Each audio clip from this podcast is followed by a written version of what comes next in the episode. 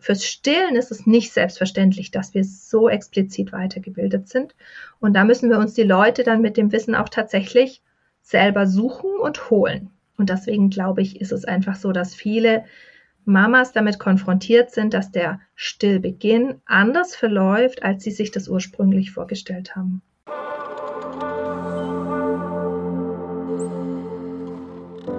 Hallo und schön, dass du da bist beim Mama by Nature Podcast zur mentalen Geburtsvorbereitung. Empowerment für deine Schwangerschaft und Geburt. Mein Name ist Nives Haag. Ich bin Hypnobirthing-Trainerin, Hypnose-Coach und frisch gebackene Zweifachmama. Und ich unterstütze dich dabei, mit mentaler Geburtsvorbereitung eine positive und bestärkende Geburt zu erleben. In der heutigen Podcast-Folge dreht sich alles um das Thema Stillen und dazu habe ich Tabea Lauer eingeladen. Tabea begleitet werdende Mamas in der Vorbereitung auf das Stillen und hilft auch bei Stillproblemen. Sie verrät uns unter anderem, wie sich das Stillen im Laufe der Generationen verändert hat und wie du dich schon in deiner Schwangerschaft auf die bevorstehende Stillzeit vorbereiten kannst. Du kannst dir übrigens unser Gespräch auch super gerne auf YouTube ansehen. Den Link dazu findest du in den Show Notes. Ich wünsche dir ganz viel Freude und gute Unterhaltung mit diesem Podcast-Interview. Ich freue mich sehr, dass du heute dabei bist und mein Gast bist im Podcast. Wir haben es ja sehr lange probiert und ich bin sehr froh, dass ja. wir es endlich geschafft haben. Möchtest du dich einmal den Zuhörerinnen vorstellen, wer du bist, was so deine Mission ist und wie du überhaupt dazu gekommen bist, was du heute tust? Ja, total gerne. Liebes, vielen, vielen Dank für die Einladung. Äh, wirklich, wir haben äh, so lange geschrieben, bis wir einen Termin gefunden haben. Es war äh, eine kleine Herausforderung. Aber ich freue mich, dass ich da sein darf. Herzlichen Dank. Mein Name ist Tabea Laue. Ich bin im Ursprungsberuf Kinderkrankenschwester und es beantwortet auch schon so ein bisschen, wie ich zu dem gekommen bin, was ich heute tue. Ähm, ich habe in der Klinik lange Zeit gearbeitet und nach ähm, ja, etwa zehn Jahren habe ich angefangen, mich dann selbstständig zu machen als Stillberaterin und Schlafberaterin im Schwerpunkt. Ich habe in der Klinik, in der Wochenbettstation gearbeitet und bin so die Schwester gewesen, die man ähm, dann beim Stillen immer gefragt hat, wie geht denn dies, wie geht denn das, wie muss ich denn mein Baby positionieren, das an die Brust kommt und überhaupt die Brust nimmt und nicht nur schreit. Und ähm, bin dort einfach bei den vielen tausenden Familien, die ich dort begleiten durfte, einfach immer wieder damit konfrontiert gewesen, dass es einfach so ist, wie es ist in der Klinik in der heutigen Zeit es ist nicht genügend Zeit da, um eine wirklich enge Begleitung ähm, zu ermöglichen. Und die meisten Kinder werden in der Klinik geboren. Das heißt, die meisten Familien haben am Anfang einfach so diese Herausforderung, dass sie sich einfuchsen müssen in ein ganz neues Thema. Aber sie wissen nicht immer, ob die Person, mit der sie da konfrontiert sind, die gleichen Vorstellungen davon hat, wie das jetzt laufen kann ähm, die gleichen Werte vertritt für die eigene Familie. Und da entsteht einfach oft so eine, ja, wie so eine Stufe dazwischen, wo man erstmal eine Brücke drüber bauen muss. Und das ist genau das, was ich heute in meiner Arbeit tun kann. Ich darf Familien begleiten, die ganz eigene Vorstellungen haben dafür, wie es für ihre Familie gut ist. Äh, nicht nur, wie es laufen soll, diese Vorstellungen bringen viele Familien auch mit, aber wie es dann wirklich auch sich stimmig anfühlt, im Alltag ihnen leicht fällt. Und da begleite ich die Familien über die ganze Zeit der äh, des Stillens. Das heißt, wir beginnen schon in der Schwangerschaft mit der Stillvorbereitung und spannen dann den Bogen über den Stillbeginn, über die Beikostzeit, über das Größerwerden. Ähm, wir beleuchten das Thema der Nächte dabei. Und dann hin bis zum Abstillen. Und bei den Thematiken, die da einfach mit dem Stillen zusammenhängen und aufkommen, da begleite ich. Und meine Mission dabei ist es einfach, dass es den Familien gut gehen darf, dass es leicht sein darf, dass Herausforderungen kommen können, dass man die überwinden kann und dass man eben wieder an den Punkt zurückkommen darf, wo wir sagen können, ja, und so fühlt sich auch immer noch richtig gut an. Mhm. Sehr schön. Also das heißt, ähm, so wie ich das jetzt verstanden habe, ist das wirklich eine sehr individuelle ähm, Begleitung und auch eine sehr nachhaltige, langfristige. Also das ist nicht einfach nur so punktuell einmal ähm, ein Gespräch, sondern du nimmst die Frauen oder die Familien eigentlich wirklich ganz am Anfang, holst du sie ab und begleitest sie äh, über einen sehr langen Zeitraum. Ne? diese Möglichkeit ist da, aber natürlich ist es total unterschiedlich, an welchem Zeitpunkt das eigene Gespür zu ja, da will ich weiter einfach begleitet sein, tatsächlich kommt. Ähm, in der Realität ist es ja so, dass wir uns immer unseren Problemen dann stellen, wenn sie uns irgendwie am ja, Schlawittchen packen. Ähm, und so ist es manchmal so, dass es in der Schwangerschaft einfach noch so ist, dass die Vorstellung da ist, ich möchte stillen, dann, wenn es klappt. Und noch nicht so das Bewusstsein dafür da ist, dass es genauso wie die Geburt, auf die wir uns ja häufig sehr intensiv vorbereiten, ähm, dass es da genauso eine Vorbereitung auch für das Stillen braucht. Häufig werden diese ganzen Themen Stillen und Babypflege irgendwie so mit in dem Geburtsvorbereitungskurs platziert und mal so mit angesprochen, aber eher so in der Haltung, das klappt dann schon, wenn du möchtest, dann klappt es und dann kriegt man das auch nach der Geburt hin. Stillen ist nur leider nicht wie Windel wechseln. Das heißt, es ist total gut für diejenigen, die so innerlich schon merken, so hm, irgendwie fühle ich mich da noch total schwimmend. Ich hätte mehr Vorbereitung gerne, dann dort anzufangen. Und für diejenigen, die dort aber noch nicht waren, die das nicht gespürt haben, ist es total okay, zu jedem Zeitpunkt auf dieser Reise einzusteigen. Und so gibt es Familien, die kommen zu mir, da ist das Kind drei Monate, sechs Monate, neun Monate oder sogar schon über eins, wo sie merken, nee, jetzt bin ich gerade an so einer Wegscheide, da komme ich nicht weiter und da möchte ich gerne Hilfe dazu nehmen. Ah ja, okay. Du bringst mich da auch direkt ähm, zur nächsten Frage, weil du ja auch schon gesagt hast, ganz viele Frauen nehmen sich ja vor zu stillen, also in der Schwangerschaft. Ich glaube wirklich ein Großteil, irgendwie über 90 Prozent. Mhm. Aber ganz, ganz viele geben dann doch ähm, relativ rasch auf oder aufgeben ist vielleicht das falsche Wort. Aus irgendeinem Grund ähm, will es dann doch nicht so klappen und ganz viele Frauen hören nach relativ kurzer Zeit auch schon wieder auf mit dem Stillen.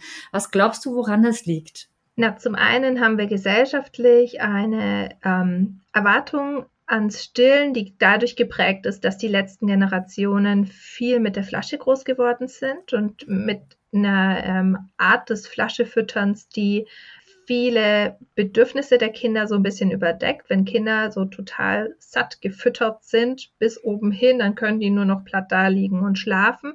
Und dann wirkt sich das auf das komplette Familienleben aus, wenn so ein Kind nach Bedarf gestillt wird und einen physiologischen Nahrungsaufnahmeprozess hat. Das erlebe ich sowohl bei Familien, die die Flasche geben, als ähm, auch bei Familien, und die bedürfnisorientiert füttern, also sich an ähm, dem Stillen orientieren mit dem Flasche geben, als auch eben bei Familien, die stillen.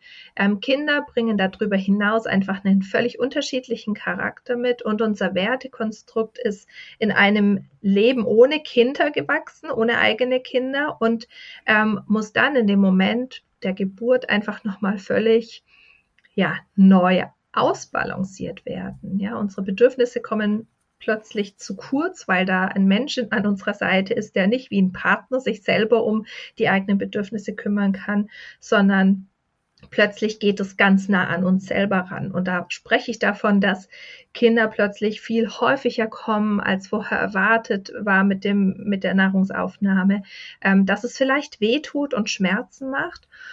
Und ich glaube, es scheitern einfach deswegen so viele und viele erleben das selber als Scheitern, innerlich. Deswegen nehme ich dieses Wort schon her, weil sie gar nicht die Begleitung haben, die sie in dem Moment auffangen würde im Sinne ihres eigentlichen Wunsches, nämlich eigentlich möchte ich stillen, wenn es klappt. Und sie werden dann sehr oft konfrontiert und ähm, da gibt es Zahlen, über 50 Prozent der Kinder werden in der Klinik schon mit einer anderen Nahrung zugefüttert als Muttermilch. Das ist ja ein unfassbar hoher Wert. Da kollidiert einfach das fehlende Wissen das man selber einfach noch nicht haben kann, wenn man sich nicht näher damit befasst hat, sondern einfach so dieses, naja, wird schon klappen, ist ja ein ganz natürlicher Prozess. Damit, dass auf der anderen Seite Menschen stehen, die beruflich da zwar begleiten sollen, aber wo einfach schon seit Jahrzehnten keine Zeit da ist in diesem Ausmaß und auch das Wissen fehlt, weil es gibt keine Vorgaben, wie gut Pflegekräfte und Hebammen und Ärzte, die das Wochenbett begleiten zum Thema Stillen ausgebildet sein müssen. Es gibt da keine Standardvorgabe. Und das, was man zu dem Thema aber lernen kann, ist viel umfangreicher, als es Platz hätte in unseren generalisierten Ausbildungen, denn als Ärzte, als Hebammen, als Kranken- und Kinderkrankenschwestern oder wie das heute andere Berufsbezeichnungen schon hat, da ist es so, dass wir eine sehr generalistische Ausbildung haben. Das heißt, wir können in vielen Arbeitsbereichen eingesetzt werden, aber diese Spezialisierung, die gibt es nur zum Beispiel in bestimmten Themenbereichen wie Kardiologie oder Pneumologie, das heißt, wenn es ums Herz oder die Lunge geht. Aber fürs Stillen ist es nicht selbstverständlich, dass wir so explizit weitergebildet sind. Und da müssen wir uns die Leute dann mit dem Wissen auch tatsächlich selber suchen und holen. Und deswegen glaube ich, ist es einfach so, dass viele Mamas damit konfrontiert sind, dass der Stillbeginn anders verläuft, als sie sich das ursprünglich vorgestellt haben. Wow, also ich bin echt schockiert. 50 Prozent äh, wird, wird gleich mal in der Klinik zugefüttert. Also die Zahl überrascht mich wirklich sehr. Und ich habe auch festgestellt, dass also erstens ein Problem ist bestimmt auch, dass ganz, ganz viele auch gar keine Wochenbettbegleitung durch eine Hebamme haben, weil wir einfach so einen mhm. starken Hebammenmangel haben. Aber auch, dass viele auch davon ausgehen, dass Hebammen automatisch auch Stillberaterinnen sind, was ja eben, wie du auch gerade gesagt hast, nicht automatisch der Fall ist. Ne? Klar, viele Hebammen haben eine Ahnung vom Stillen und auch Erfahrung, aber es ist nicht automatisch auch eine Stillberaterin. Das ist einfach eine Zusatzausbildung. Und das ist, glaube ich, auch ganz wichtig zu wissen. Ne? Genau, da mag ich nochmal einhaken. Also zum einen ist es nicht nur ähm, in der Klinik so, sondern das ist generell so, dass es im, also direkt nach der Geburt ist, dass einfach häufig zugefüttert wird.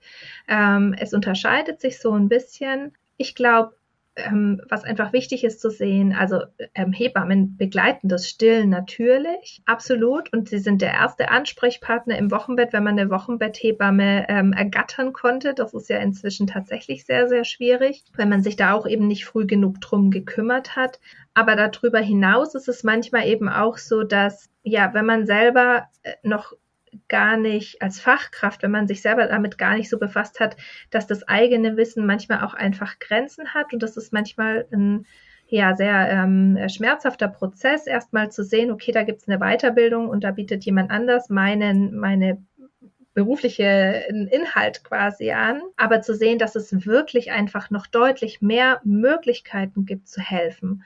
Darüber hinaus ist es aber so, dass ähm, gerade Hebammen einfach so unfassbar ausgelastet sind, dass die Kapazitäten, sich da jetzt nochmal in äh, ein Teilthema letztendlich einzufuchsen und das nochmal intensiver in den eigentlich ja nur 20 Minuten Hausbesuchen, die da bezahlt wären, ähm, abzudecken, ähm, das ist schwierig und sie werden von ihrer Gebührenverordnung da ein Stück weit auch gedeckelt, denn die ähm, Institute, die die Stillberatung weiterbilden und auf diese internationale Prüfung zur IBCLC vorbereiten, die weisen da schon darauf hin, dass die Leistung der IBCLC-Stillberatung eigentlich eine Igelleistung ist.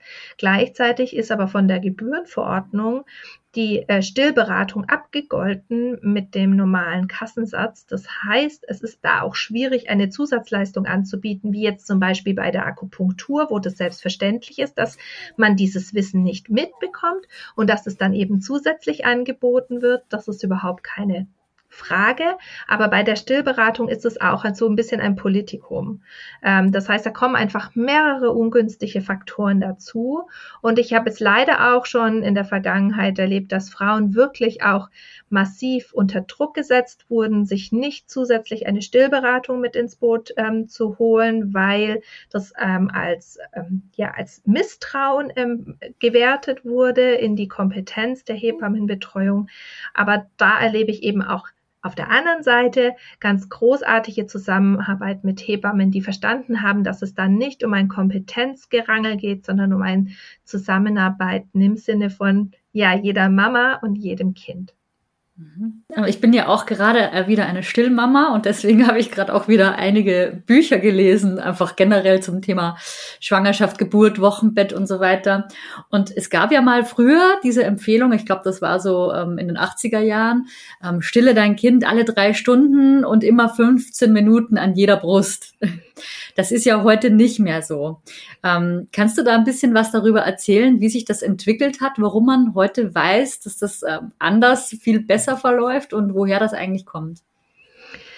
Ja, äh, noch ein bisschen weiter zurück ähm, waren es wahrscheinlich sogar vier Stunden und dann am besten noch eine lange Nachtpause, in der äh, die Kinder bitte gar nichts bekommen. Ähm, auch das hat wieder viele unterschiedliche Einflussfaktoren erlebt in der Geschichte des Stillens und dem, wie wir in äh, unseren Breitengraden und gerade auch in Industrienationen damit umgehen.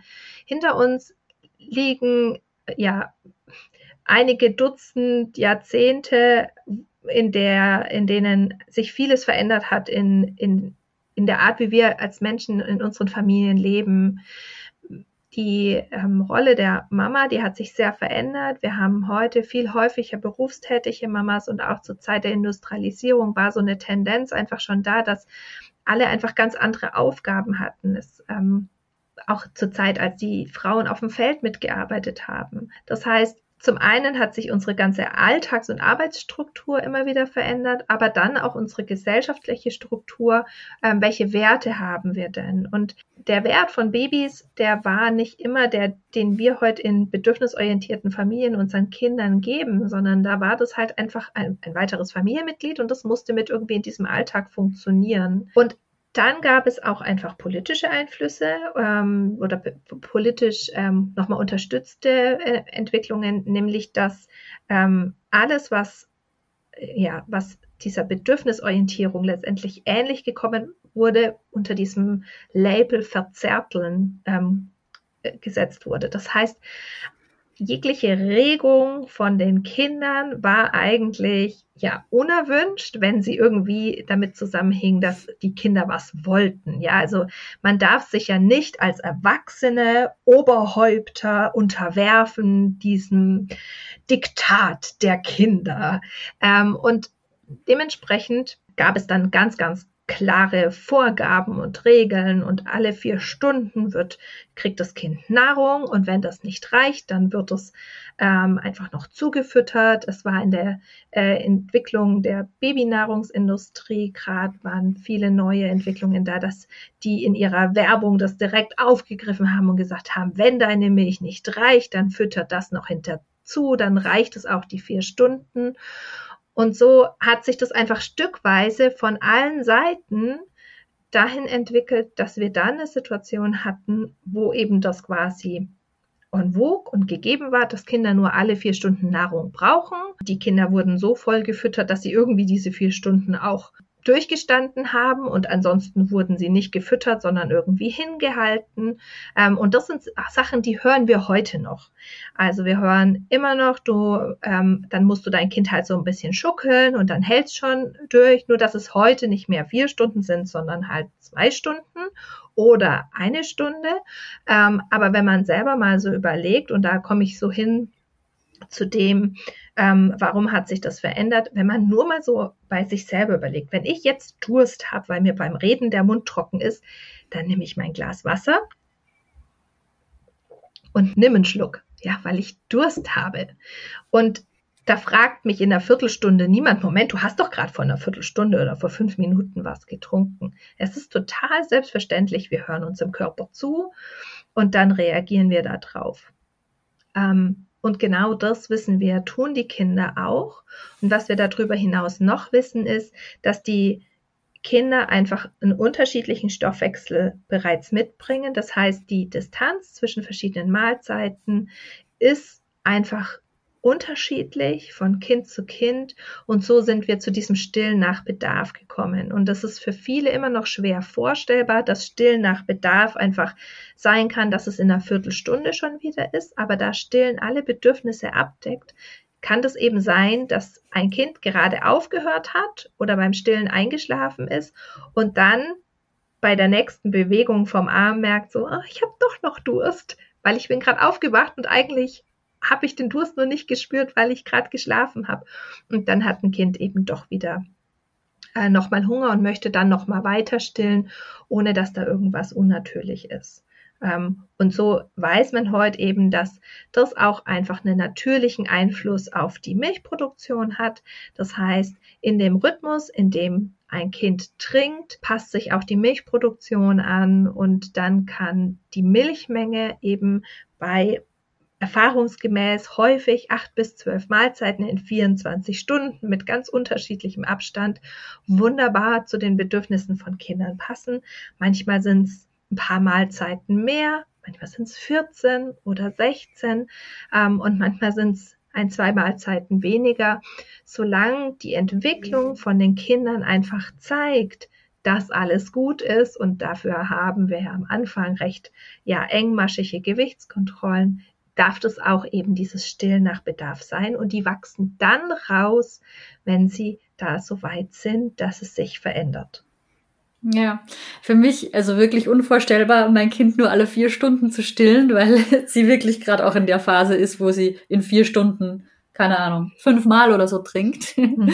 weil sie auch immer wieder einschläft. Also wirklich unvorstellbar. Ich bin sehr froh, dass die Entwicklung jetzt in die Richtung geht, dass man einfach ja sich mehr auf das Kind einfach einlässt, was das Kind einem signalisiert aber auch die eigene Intuition, finde ich. Also das ist ja auch was, was man immer wieder hört, dass äh, Frauen früher schon gespürt haben, dass das irgendwie sich komisch anfühlt, aber sie haben halt ähm, die Empfehlungen bekommen, die halt was ganz was anderes gesagt haben. Also auch wie mit dem Schreien, ne? Also du machst ja auch Schlafberatung, da mhm. kommt dir das wahrscheinlich auch immer wieder noch unter, dass man Kinder ne, schreien lassen kann oder soll. Und das ist auch sowas, was ja eigentlich total gegen die mütterliche Intuition spricht und was keine Mutter wahrscheinlich freiwillig seinem Kind antun würde, ne? Hm, ja, kann man nicht so sagen. Tatsächlich sind, äh, ist unsere Intuition, hängt ja ganz viel zusammen mit unserem Wertegerüst ähm, und mit den Erfahrungen, die wir gemacht haben. Unsere Intuition schult sich ja auch im Laufe unseres Lebens ähm, immer weiter. Das heißt, so unser erstes Bauchgefühl kann einfach über also ein Ausdruck einer überdeckten eigentlichen Entscheidung sein. Also wenn unser, unser Bauchgefühl sagt so, aber das Kind muss doch schlafen, aber das Kind muss doch satt sein, ähm, dann ist das manchmal auch einfach ein Ausdruck von der Summe unserer Informationsquellen, also die wir aus unserem Leben einfach gesammelt haben und kann uns auch tatsächlich in eine falsche Richtung leiten. Und wenn es uns so stark in eine Richtung leitet, wo wir nicht mehr offen sind für den, für die, für den Ausdruck unserer Kinder, ähm, dann kann es auch sein, dass Mütter, auch sehr, sehr liebende Mütter, die ähm, ansonsten auf ihre Kinder sehr eingehen, entscheiden, zum Beispiel ein Babyschlafprogramm mit Schreien lassen zu machen, auch wenn sich was in ihnen regt. Aber es ist manchmal schwierig, all diese Stimmen von außen und die eigenen Erfahrungen so sortiert zu bekommen, dass es wirklich ein stimmiges Bild ergibt. Und das ist auch gerade so eine Herausforderung am Elternwerden, den eigenen Weg zu finden, ähm, der auch so auch da wieder so in Anbindung an sich selber passiert und dass es für beide stimmig ist, ähm, weil das, was in unserer Vorstellung sich stimmig anfühlt, ach ja, klar, ähm, keine Ahnung, kann das Baby dann mit einem halben Jahr mal bei Oma und Opa bleiben, dass wir uns ein paar Wochenende machen, ist vielleicht die Vorstellung, die sich erstmal total stimmig anfühlt. Ähm, aber es kann dann sein, dass wir durch einen Prozess laufen und der passiert eben mit einem Baby an der Seite sehr massiv, weil wir so ständig damit konfrontiert sind, dass man das gebuchte Wochenende äh, fünf Monate später sagt, so will ich das überhaupt noch wahrnehmen. Und die Kunst am Elternsein und in der Stillzeit ist das halt einfach massiv, weil das so alles so ganz schnell nacheinander passiert. Ähm, auch wenn man, wenn man drin steckt, das Gefühl hat, man kommt so gar nicht voran, ist immer wieder zu schauen, ähm, wo stehe ich denn jetzt gerade? Was ist denn jetzt gerade? Was ist was würde es uns denn am schönsten und am einfachsten und am besten uns allen machen, ähm, so dass es uns miteinander gut geht.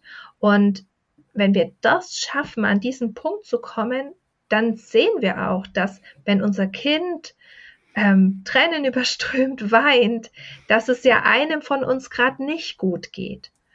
Und wenn wir aber schon ähm, sehr ausgelaugt sind und über unsere eigenen Bedürfnisse schon immer wieder drüber gegangen sind, dann kann es sein, dass wir diesen Punkt nicht mehr finden, dass wir sagen, ja, aber ich kann nicht mehr und gar keinen Raum mehr haben, dass wir da sagen können, ja, jetzt, also irgendwie geht es jetzt so nicht weiter.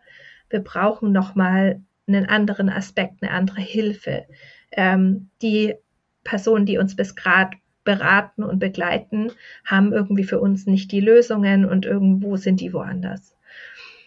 Ja, deswegen, also es ist schon eine herausfordernde Zeit, ähm, wo viel Veränderung auch möglich ist in den eigenen Vorstellungen, ähm, wo manchmal dadurch aber auch Konflikte ebenso mit dem eigenen Umfeld entstehen, ähm, wenn die Erwartungen aber eben noch dort hängen geblieben sind, was in den 80ern so üblich war. Ja.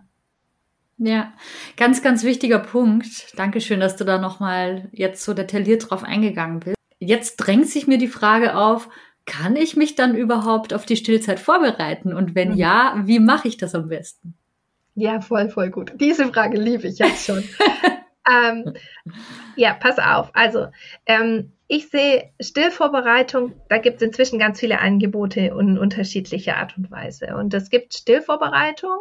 Ähm, die ähm, bezieht sich so auf diesen ähm, fachlichen Input mit Tipps für den Anfang. Sowas mache ich auch. Also ich habe ähm, in meinem Stillclub zum Beispiel einen Workshop zum äh, Stillen in den ersten 72 Stunden, wo einfach ganz viel, ganz viel Tipps und äh, zu, zu so ganz typischen Situationen, wie man sie in den ersten 72 Stunden ähm, erlebt drinnen sind. Und das gleiche habe ich nochmal zum Stillen in den ersten 14 Tagen, weil sich da manche Sachen dann einfach schon verändern und einfach ja, so ein anderer Zeithorizont auch so ein bisschen da ist und was da relevant und wichtig ist.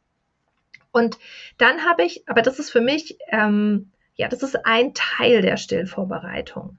Der wichtigere Teil der Stillvorbereitung, und das habe ich zusammengefasst in einem äh, Kurs, der geht über fünf Module, ist wirklich dieses sich selber bewusst werden, dass da eine eine neue Lebenssituation kommt. Ähm, Stillvorbereitung heißt für mich nicht, dass äh, du exakt weißt, in welchem Winkel du dein Baby im Arm halten musst, damit du es richtig an die Brust führst. Ähm, und nach wie vielen Minuten du wechseln musst, weil du das vorhin so angesprochen hast. Das ist da gar nicht so der Hauptfokus in meinem Kurs, sondern in meinem Kurs geht es ganz viel darum, ähm, zu überlegen, Wer bist du denn als Mensch? Also es ist ganz viel Reflexion drinnen. Wer bist du denn als Mensch? Wer ist denn dein Partner? Wie möchtet ihr denn leben? Was für Werte habt ihr? Aber auch dieses Bewusstsein, okay, wenn angenommen es kämen Probleme auf uns zu, wie wollen wir denn damit umgehen? Wie sind wir denn da? Wie bin ich denn? Was habe ich denn schon für Herausforderungen gemeistert?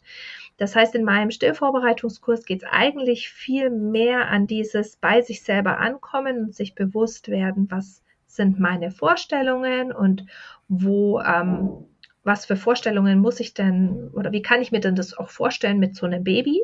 Was werden denn da für Themen angekratzt? Das heißt, ich ziehe in dem Stillvorbereitungskurs diese ganzen ähm, Erfahrungen, die viele mir nach der Geburt geschildert haben, so dieses, ach du Scheiße, ähm, äh, ich muss jetzt reagieren, da kommen irgendwie alle möglichen Informationen und Entscheidungen auf mich zu, die ich jetzt plötzlich treffen muss, die ziehe ich vor in den Be Bereich, in dem man ganz in Ruhe drüber nachdenken kann, sich eine grundsätzliche Vorstellung machen kann, um dann in Ruhe darauf aufzubauen, wenn dann schnelle Entscheidungen kommen müssen und man dann auch die Ruhe zu sagen, hat zu sagen, Moment, mir wird jetzt eine Information rangetragen von einem Bekannten, von einem Familienmitglied, von einer Fachperson. Moment, also danke für die Information, darüber muss ich erstmal nachdenken. Und dann ganz in Ruhe eigene Entscheidungen zu treffen und nicht nur so im Reaktions-Schnell-Schnell-Modus zu sein. Und das ist das, was mein Stillvorbereitungskurs macht. Und da, wie gesagt, gibt es unterschiedliche. Manchmal werden auch in Kliniken Stillvorbereitungskurse angeboten. Manche dieser Angebote sind sogar kostenfrei.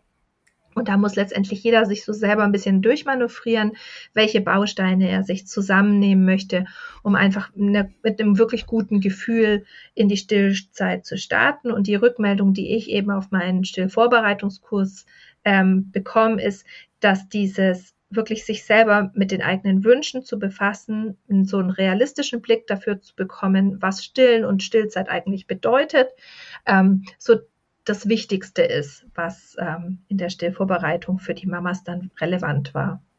Das heißt, es ist ja auch in dem Sinn eine mentale Vorbereitung auf die Stillzeit. Ja, ne? genau, schon so ein bisschen. Weil wir ja trotzdem, also ähm, wir besprechen schon sowas wie Stillpositionen grundsätzlich, ähm, aber eben gar nicht so im Detail, weil da kommt es auch einfach zum Beispiel drauf an, wie groß ist ein Kind und was sind denn so die Größenverhältnisse zwischen Mama Arm, Mama Brust, Mama Kind? Ähm, was kommt denn da zusammen? All diese Sachen, die wissen wir ja nicht. Aber wenn wir uns einfach so ganz, ganz grundsätzlich so ein Fundament gelegt haben, dann sind das Themen, die gut bewältigbar sind. Und genau, dazu braucht es eben eine äh, Vorbereitung. Du sagst jetzt die mentale Ebene, also es sind so auf drei Ebenen. Es ist im Kopf, es ist im Herz und es ist im Bauch die Vorbereitung. Es ist auch ein bisschen was mit den Händen schon in der Vorbereitung, was wir machen können, um zum Beispiel die Brust vorzubereiten, ohne sie irgendwie einer Belastung auszusetzen, sondern einfach unseren Körper auch nochmal vorzubereiten und selber bewusst zu machen. Mein Körper hat jetzt nach der ersten Geburt vor allem plötzlich eine ganz andere Aufgabe. Ähm, mein Körper ist jetzt nicht mehr da, um in Kostüm reingezwängt zu werden und dann schick in die Bank zu gehen, um dort zu arbeiten ähm, oder ins Büro, sondern mein Körper hat jetzt einfach ganz andere Aufgaben. Ich habe ganz andere Aufgaben. Mein Tag wird ganz anders sein. Und wie kann es mir dabei aber einfach gut gehen? Weil die Vorstellung, naja, ich bin jetzt mal ein Jahr lang weg von der Arbeit ähm, und ähm, habe ja quasi wie ein Jahr Urlaub, die ist eben bei der Realität nicht, ähm, nicht so da. ja, das sagst du wahre Worte. ähm, ich kann mir aber auch vorstellen, dass das eben äh, gerade für Erstmamas ähm, eine besonders wichtige Information dann ist, weil man ja wirklich noch so gar nicht weiß, was auf einen zukommt. Ne? Und ähm, gerade wenn ich zurückdenke an meine erste Stillzeit, wo man ja dann auch nicht weiß, wenn man da so mittendrin steckt und es ist vielleicht gerade irgendwie hart und man weiß nicht, geht das eigentlich jemals vorbei oder wie lange mhm. dauert das denn? Also das finde ich jetzt in der äh, zweiten Stillzeit schon auch einfacher, dass man weiß, ähm, ja, okay, das ist jetzt eine Phase, wo es sehr intensiv ist und vielleicht auch ne, dieses Cluster-Feeding, wo das Kind die ganze Zeit an die Brust will, mhm. dass man weiß, okay, das geht vorüber und äh, das ist genauso schnell, wie es gekommen ist, geht's meistens auch wieder und dass man da auch die nötige Ruhe dann auch ähm, bewahren kann und nicht gleich irgendwie panisch drauf reagiert man kann da ja auch richtig Angst bekommen, gerade mit dem Clusterfeeding, wenn ein Kind irgendwie so gar nicht satt zu sein scheint, ja, dann, dann hat man ja schnell das Gefühl so, oh Gott, vielleicht reicht's nicht. Denn mm. wir sind ja mhm. auch schon sozialisiert mit einem großen Mangeldenken und haben immer so das Gefühl, wir, das, was wir tun, reicht eh nie aus. Ja. Ähm, so, das wird uns im, in der Kindheit oft vermittelt, im Beruf oft vermittelt und ähm, dieses Leistungsdenken ist einfach sehr präsent und ähm, genau da eben zurückzukommen. Den Stillvorbereitungskurs machen erstaunlicherweise auch ganz, ganz viele Zweitmamas, obwohl er tatsächlich auf Erstmamas eigentlich konzeptioniert war. Ähm, vor allem dann, wenn sie ähm, einen äh, herausfordernden Stillbeginn erlebt haben oder vielleicht auch viel früher abgestillt gestillt haben, als sie wollten und das auch als persönliches Scheitern empfunden haben. Und ähm, was dann, ähm, was mir gerade noch eingefallen ist, als du gesagt hast, ja, als Zweitmama, da äh, läuft es einfach schon ganz anders, weil du weißt, es dauert so eine gewisse Zeit. Ich weiß nicht, ob dir das auch so geht, aber meinen Kindern geht es so, wenn wir wandern gehen ähm, und so einen Hinweg und einen Rückweg haben oder auch wenn wir in Urlaub fahren, der Rückweg geht irgendwie viel, viel schneller und ist irgendwie viel easier zu machen als der Hinweg. Und beim Hinweg ist es immer so die Mischung aus ähm, Aufregung und Spannung und äh, ja, aber auch da mal zäh, gerade so im Auto sitzen, lange Stunden mit den Kindern, da werden drei Stunden einfach schon mal ganz lang. Und der Rückweg ist einfach viel, viel selbstverständlicher. Man weiß, ah, der Weg ist machbar und so ist es ein bisschen auch in der zweiten Stillzeit. Man hat das alles schon mal geschafft, dann, wenn man es eben schon mal durchlebt hat und ähm, man weiß, es gibt für, für jede Situation einfach auch Lösungen. Ja. Du sagst es, das stimmt. Also der Rückweg fühlt sich immer schneller an, ähm, weil einfach auch diese Unsicherheit dann wegfällt. Ne? Wie lange dauert es noch? Wann sind wir da? Und wenn man schon ein klares Bild hat, dann ist es leichter, das Ganze. Mhm. Ähm, was sind denn jetzt so die häufigsten Probleme beim Stillen? Gibt es da überhaupt ähm, so eine typische Bandbreite, was so die häufigsten Probleme sind und was kann man da auch allgemeine Lösungen dafür anbieten oder ist das auch immer ganz individuell? Mhm. Ähm, also so die häufigsten Probleme sind zu wenig Milch, Schmerzen beim Stillen und Milchstau. Ähm, das sind die Sachen, mit denen wir am ähm, häufigsten in der Stillberatung konfrontiert sind. Aber das ist letztendlich das Stillproblem, was so benannt ist. Die Ursachen dafür sind tatsächlich so individuell, wie die Haare auf meinem Kopf. Also es sind einfach die unvorstellbarsten, verrücktesten Kombinationen an Ursachen, die irgendwie dazu führen, dass man entweder das Gefühl hat, zu wenig Milch zu haben oder tatsächlich zu wenig Milch hat. Ähm, Schmerzen können einhergehen mit Verletzungen an der Brustwarze oder mit damit, dass alle um einen herum sagen, wieso, was hast du denn? Da ist doch gar nichts. Das sieht doch alles wunderbar aus, aber man selber spürt die Schmerzen eben ganz unfassbar stark und fühlt sich dann blöderweise halt auch gar nicht ernst genommen, hat das Gefühl, eine totale Mimose zu sein und er fragt dann auch nicht mehr nach, weil einem dann nebenher noch vielleicht die Information mitgegeben wird, naja, das ist ganz normal, dass es am Anfang halt ein bisschen wehtut, deine Brust muss sich ja auch erst dran gewöhnen und ähm, mit Milchstau ist es so, dass es tatsächlich auch ganz unterschiedliche Schmerzsymptome machen kann ähm, und dann sich auch in eine ähm, Entzündung weiterentwickeln kann. Aber auch da sind die Ursachen wieder ganz verschieden. Ähm, genau, also was man allgemein sagen kann ist, ähm, nimm dich selber ernst. Also wenn du das Gefühl hast, du hast zu wenig Milch, dann nimm dein Gefühl ernst und hol dir jemanden dazu, der dir kompetent helfen kann, der dir entweder aufschlüsseln kann, wie du ähm, verstehst, dass du ähm, genügend Milch hast. Also das kann ja einfach schon mal ganz viel Druck rausnehmen, dass du auch die Stillrhythmen deines Kindes besser verstehen kannst. Ähm, du hast jetzt vorhin schon mal das Clusterstillen angefangen. So lang ein Clusterstillen zweimal am Tag zum Beispiel auftritt oder dreimal am Tag, wo so einfach aneinander geklatscht, mehrere Stillmahlzeiten stattfinden. Ähm, aber man, wenn man das mal auf so einen Zeitstrahl einträgt, auch sieht, ja, das ist gar nicht die ganze Zeit, sondern da sind dann auch schon immer einfach mal nochmal Lücken, da kuscheln wir einfach ähm, und eigentlich schläft mein Kind. Da ist es total in Ordnung. Aber manchmal für dieses ähm, dieses Wissen, was man dann vielleicht endlich glücklich findet, ah, das ist total normal, dass Kinder ganz, ganz viel stillen, auch wieder dazu, dass man dann sehr zurückhaltend ist, sich Hilfe zu holen, weil man das Gefühl hat, man, man macht ja schon alles, was man machen kann. Ähm, und dann wird manchmal so ein bisschen der Punkt verpasst. Ich habe gerade wieder eine Mama, die äh, in einem meiner äh, Kurse drinnen ist. Die haben eine wirklich ein halbes Jahr hinter sich, das unheimlich schwer war und wo wir jetzt erst in der Schlafberatung ähm, darauf gekommen sind, dass ursächlich eigentlich ein Stillproblem ähm, war. Und dieses Kind hat einfach fast 24 Stunden Dauer gestillt oder staccato gestillt.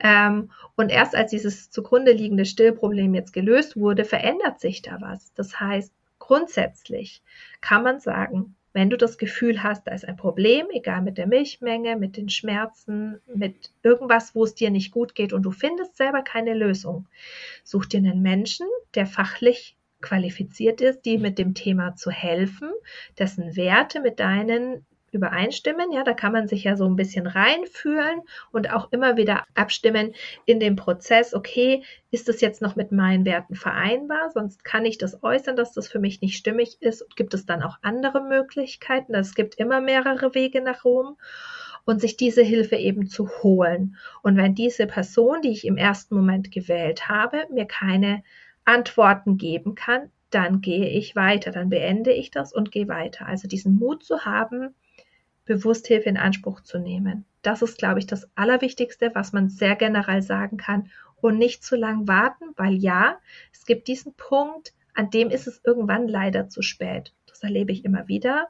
Ähm, da hat man dann selber so viel probiert mit Zufüttern und Hinhalten und Schnuller und irgendwas anderes machen, keine Ahnung, elektrisch betriebene Federwiege oder was auch immer da es auf dem Markt so alles zu kaufen gibt, dass so viel aus dem Gleichgewicht gekommen ist, dass Kinder manchmal inzwischen schon die Brust ablehnen und wir den Bogen zurück nicht mehr schaffen. Und das ist sehr schade, weil das ist einfach schmerzhaft. Auch da gibt es Begleitung. Das ähm, zu bewältigen emotional, aber die harten Fakten sind dann manchmal nicht mehr zu ändern. Und das ist einfach schade. So ein Stillproblem zu lösen kostet schon Kraft.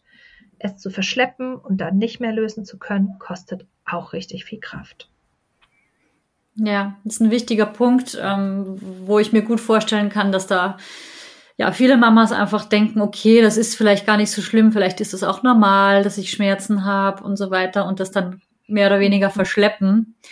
Und irgendwann ist es halt dann, wird es halt immer schlimmer und dann eskaliert das Ganze und dann ist es eben mhm. womöglich zu spät. Also ein wichtiger Punkt auch nochmal an alle Mamas. Holt euch Hilfe, wenn ihr das Gefühl habt, na, es äh, funktioniert nicht so, wie sich für euch stimmig anfühlt. Und einmal, lieber einmal mehr fragen als einmal zu wenig, ne, bevor es zu spät ist. Was würdest du sagen, hat überhaupt die Schwangerschaft und die Geburt ähm, einen Einfluss auf die spätere Stillbeziehung? Äh, ja und nein, beides zu 100 Prozent. Ähm, das lässt sich, lässt sich gar nicht so leicht beantworten, weil ähm, ich kenne sowohl Familien mit einer ähm, super duper stimmigen Geburtsvorbereitung, mit einer stärkenden Geburtserfahrung, mit einer, mit einer ganz individuellen 1 zu 1 Hebammenhausgeburtsbetreuung, die in Stillprobleme reingerammelt sind ähm, wie auch anders. Also Familien, die einfach ganz überraschend einen dramatischen Geburtsverlauf hatten, der so gar nicht eingeplant war. Aber das Stillen heilt plötzlich ganz vieles und ist einfach nur fein.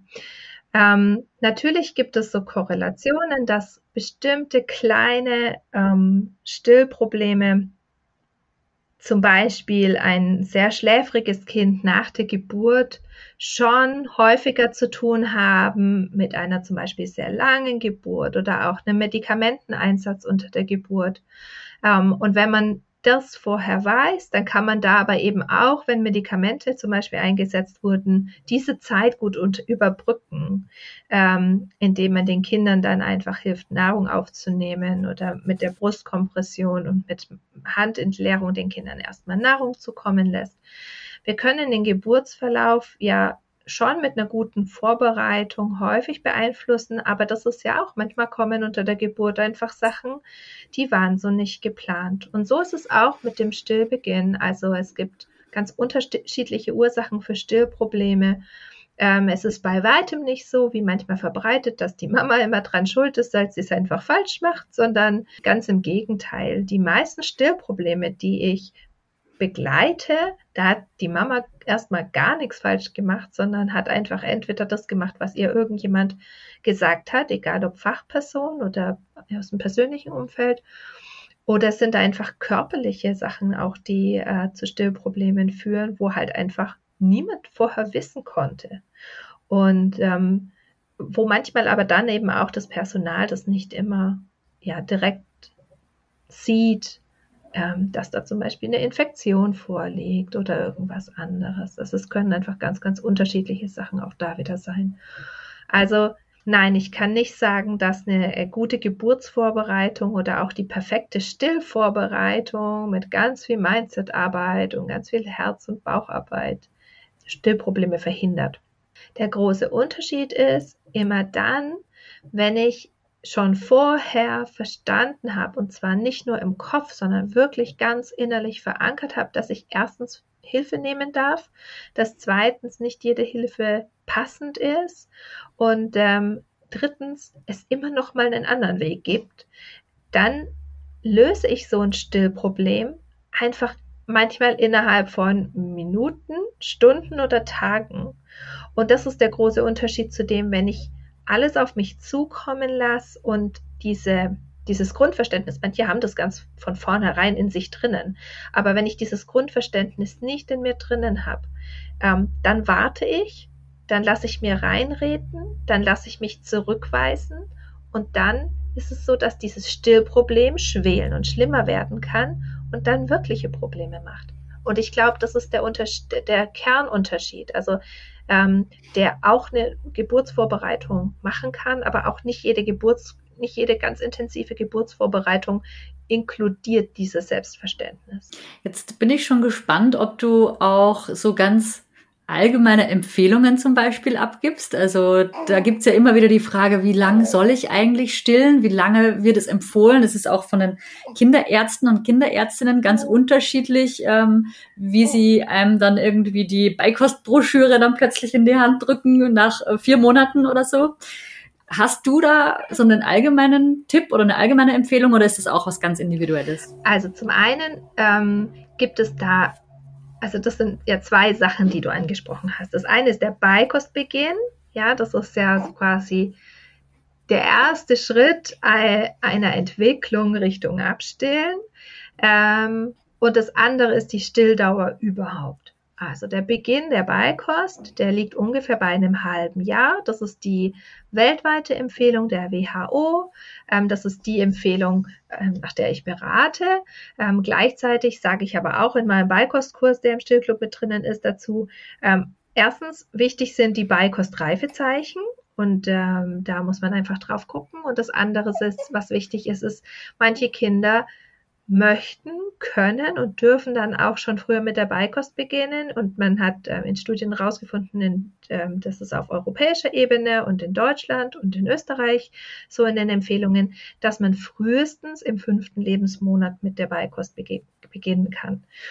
Ähm, und dann heißt aber mit der Beikost beginnen nicht, dass man da nach einem sturen Schema vorgehen kann, sondern mit der Beikost beginnen heißt, wenn ein Kind Bock hat, auf dem Schoß zu sitzen, die Beikostreifezeichen erfüllt und sich neben dem, dass du was isst, auch was ähm, irgendwo dran mit rum isst, lutscht, egal ob das Fingerfood ist oder Brei, ähm, dann ist das was, das wird deinem Kind nicht körperlich schaden. Das wird manchmal vermittelt, auch von Kolleginnen, dass es unbedingt genau 180 Tage sein müssen, die ein Kind voll gestillt ist.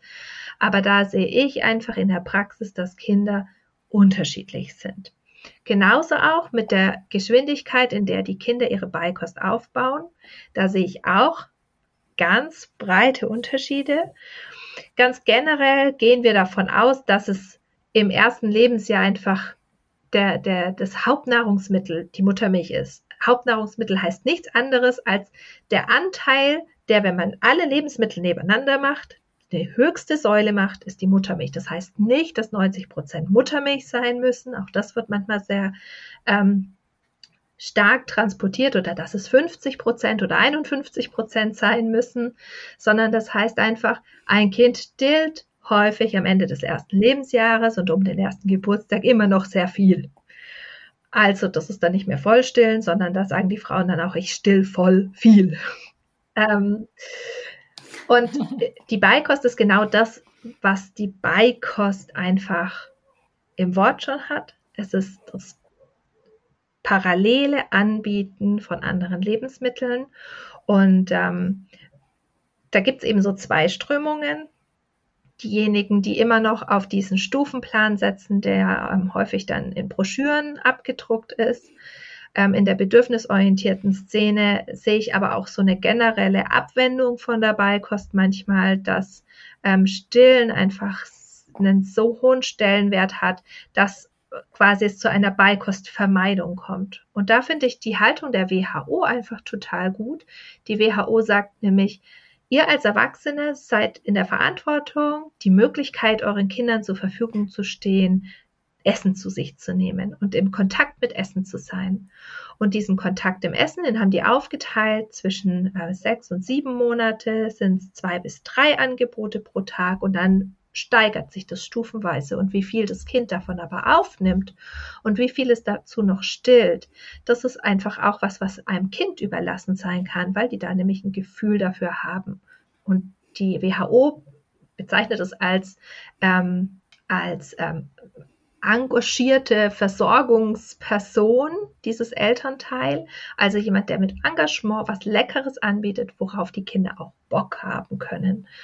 Und wenn dann überhaupt gar kein Interesse bei der Beikost da ist mit neun oder zehn Monaten, dann darf man auch da nochmal genauer hinschauen, ob es vielleicht einen Grund dafür gibt. Ja, manchmal gibt es da einfach motorische Gründe oder ähm, in der Nährstoffversorgung Gründe. Das heißt, es ist nicht so sinnvoll, das dann einfach so pur laufen zu lassen ähm, und sich gar nicht drum zu kümmern, weil das gehört schon auch in die Verantwortung, so wie wenn wir mit größer werdenden Kindern sagen so, hm, irgendwie kommen da immer noch gar keine Worte. Ähm, so, wann fängt mein Kind an zu sprechen? Jetzt sind wir würden eigentlich die ersten Worte kommen. So wann kommen die denn? So darf das mit der Beikost schon auch sein. Da geht es überhaupt nicht darum, Druck aufzubauen oder die Kinder zum Essen zu zwingen, sondern einfach zu wissen, okay, manchmal gibt es Gründe, dass Kinder noch nicht essen können.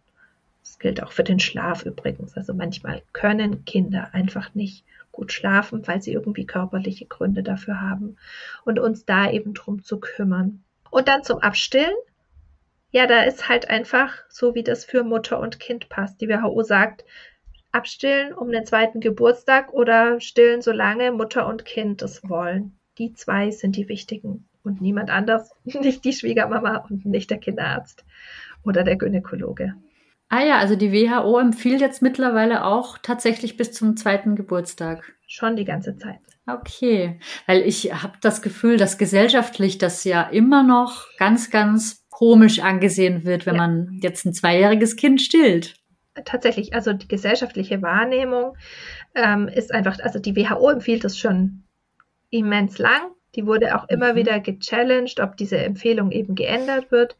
Ähm, aber Menschen werden ja auch schon nach einem halben Jahr komisch angeguckt, wenn sie immer noch stillen. Ähm, und auch die deutsche Empfehlung ist, ist, dass im ersten Lebensjahr auf jeden Fall gestillt wird. Also auch da, wenn man da beim äh, BFR nachliest, ist es einfach ganz, ganz klar. Ähm, es ist immer noch nicht bei allen angekommen, weder bei Kinderärzten noch bei äh, in der Gesellschaft überhaupt. Und ich bin immer sehr dankbar, wenn Kinderärzte da wirklich darauf hinweisen, dass das eben tatsächlich einfach relevant ist, das Stillen, und dass das einfach auch darüber hinaus letztendlich Privatsache ist, genauso wie das frühe Abstillen. Dass es einfach die persönliche Entscheidung von der Familie ist. Und ähm, ja, ich finde es sehr schade, dass da gesellschaftlich einfach für diese Art der Individualität und der individuellen Entscheidung einfach kein Raum gegeben wird und äh, manchmal sogar fast vermittelt wird, als würde man den Kindern damit irgendwas tun. Nein, die Kinder nehmen sich das ja auch. Die möchten manchmal auch einfach länger stillen und klar kommt man dann eben wieder mit anderen Herausforderungen zusammen, wo man dann nicht so recht weiß, auch vielleicht gar keine Vorbilder hat, wie man da jetzt mit umgehen soll. Vielleicht nur hört, naja, bist ja selber schuld, wenn du immer noch stillst. Ähm, aber auch da gibt es eben Menschen, die kennen sich in dem Bereich aus und die können helfen. Also ich habe in meiner Community immer ganz, ganz viele Mamas, die auch ähm, über den zweiten Geburtstag ähm, hinaus weiter noch stillen. Nicht alle, also es gibt auch diejenigen, die früher abstillen, aber da darf eben jeder sich so ihren, ihren eigenen Weg suchen. Aber es ist gut, dass du das auch nochmal ansprichst, dass es eine individuelle Entscheidung ist damit auch nicht der Druck entsteht, ich muss mein Kind jetzt äh, zwei Jahre lang stillen, Nein. wenn das für mich jetzt als Mutter nicht stimmig ist oder für ja. uns als Familie. Ja. Ne? Und das Schöne in der, in dem, wie wir in der Familie umgehen, ist ja, dass wir das nicht am Anfang alles fertig entscheiden müssen, sondern wir können starten mit der Vorstellung, ein halbes Jahr zu stillen und dann nach einem halben Jahr kann man als Mama schauen, möchte ich jetzt mit der Beikost wechseln auf die Flasche und möchte ich abstillen oder möchte ich weiter stillen?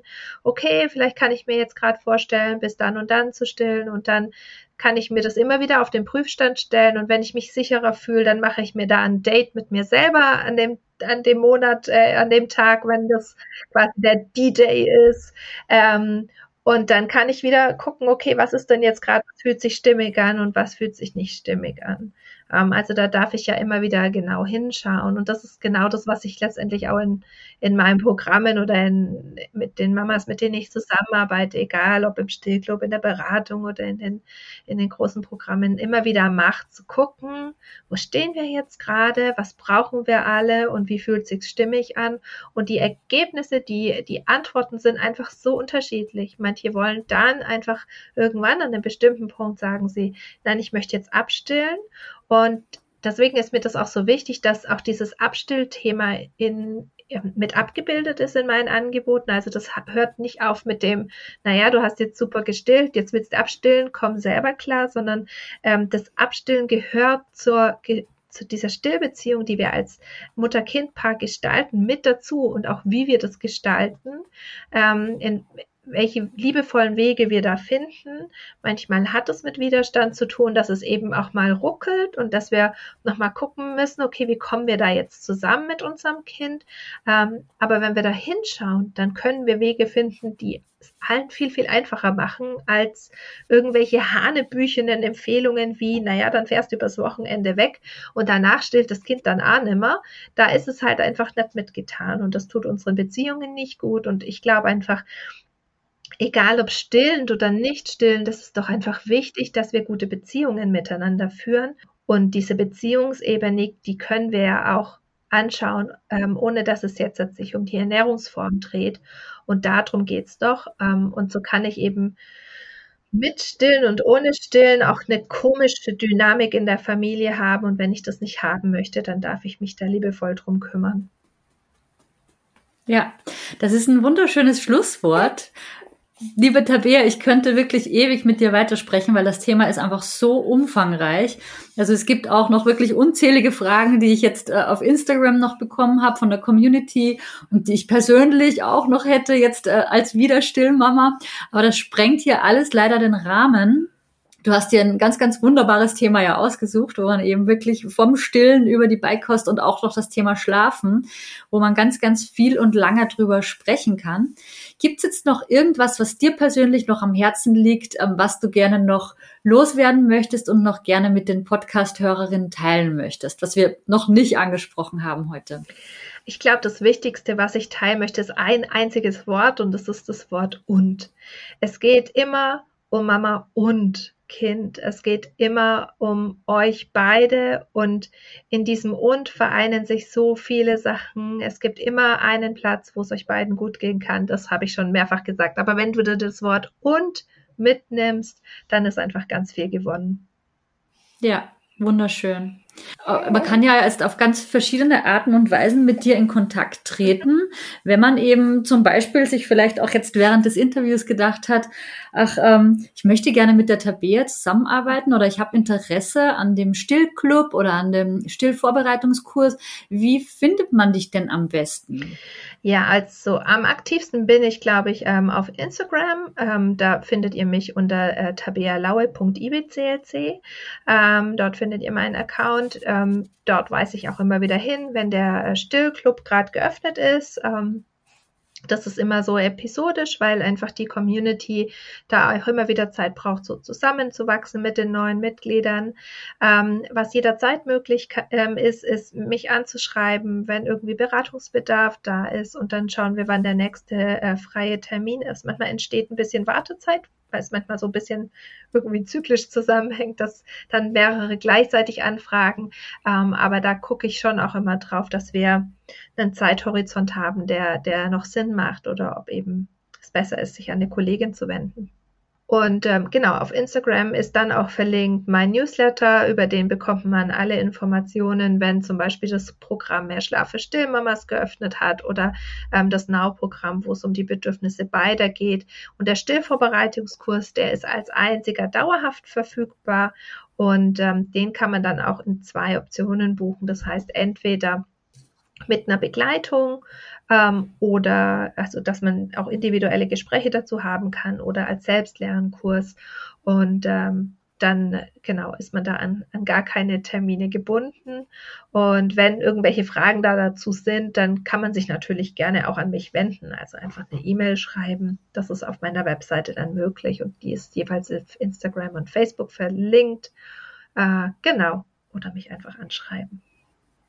Okay, dann werde ich die äh, ganzen Kanäle, die du jetzt erwähnt hast, auf jeden Fall noch in den Shownotes verlinken. Dann gerne. braucht man dann nur drauf zu klicken und dich nicht extra zu suchen. Mhm. Dann sage ich an der Stelle vielen lieben Dank, äh, liebe Tabea, dass du dir die Zeit genommen hast. Ich habe es sehr genossen. Ich habe auch ähm, super viel dazugelernt. Also es waren auch echt einige Aha-Momente für mich dabei, wo ich ja dachte, ich bin schon eine erfahrene Stillmama. Ähm, ich fand es wunderschön, ähm, das Gespräch mit dir und ich wünsche dir auf deinem weiteren Weg noch alles Gute. Vielen lieben Dank nochmal für deine Zeit und auch für deine Arbeit im Allgemeinen. Danke, dass ich da sein durfte und sehr gerne. Danke. Tschüss. Heute hast du ganz viel Input zum Thema Stillen bekommen.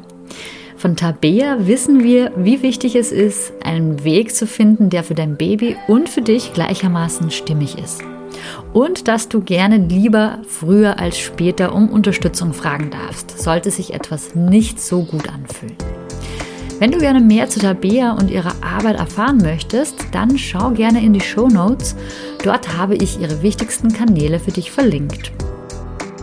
Wenn dir dieser Podcast gefällt, dann freue ich mich riesig, wenn du mir ein paar Zeilen als Bewertung bei Apple Podcasts hinterlässt. Teile dort sehr gerne, was dir besonders gut gefällt und wovon du dir in Zukunft noch mehr wünschst. Ich freue mich riesig auf dein Feedback. Wir hören uns dann in zwei Wochen wieder. Also bis dahin, alles Liebe und Tschüss, deine Nieves von Mama by Nature.